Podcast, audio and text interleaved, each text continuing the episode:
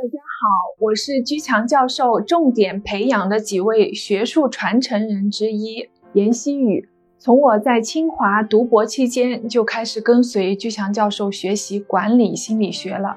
至今已经学习六年了。我的主要研究方向是人工智能和新生疾病心理干预。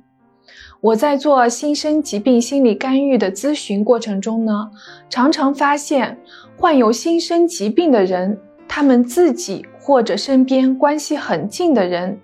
会有计较型人格。其实也不难理解，计较型人格对微小的物质利益和微小的精神利益得失看得很重，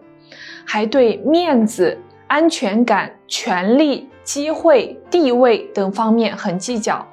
因此呢，就很容易产生烦恼，经常会郁郁寡欢，潜意识呢就会指挥免疫力功能下降，就容易得病。我们曾经遇到一个五十多岁得癌症，并且在此之前就患有抑郁症的女性来访者，通过调查得知，她和亲人的关系很紧张，她的斤斤计较给我们留下了无比深刻的印象。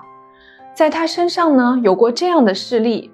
半夜十一点四十分的时候，把老公和孩子从床上赶下来泡方便面吃，为什么呢？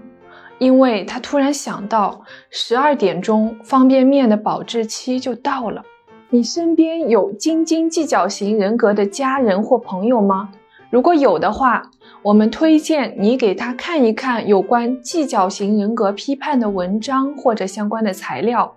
可能会对他产生一些正面的影响。这里呢，我们准备了一份计较型人格批判的文章，想要获得这个文章的，根据后面显示的方式免费报名获取。免费获取计较型人格批判电子资料方式一：发送短信“计较”两个字到居教授工作手机号。幺五二零二幺二二五八零方式二，截图后微信扫描下方二维码填写表格，预计一到二周会有学术助理跟您联系，把资料发给您。